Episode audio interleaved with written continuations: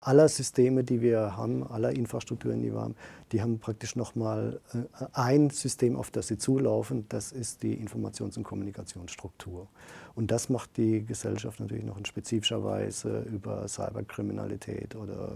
oder das muss ja nicht Kriminalität sein, das können auch Unfälle sein, das können äh, nochmal in spezifischer Weise äh, verletzbar. Und das zieht sich eigentlich auf allen Ebenen durch, dass sie in der einen oder anderen Form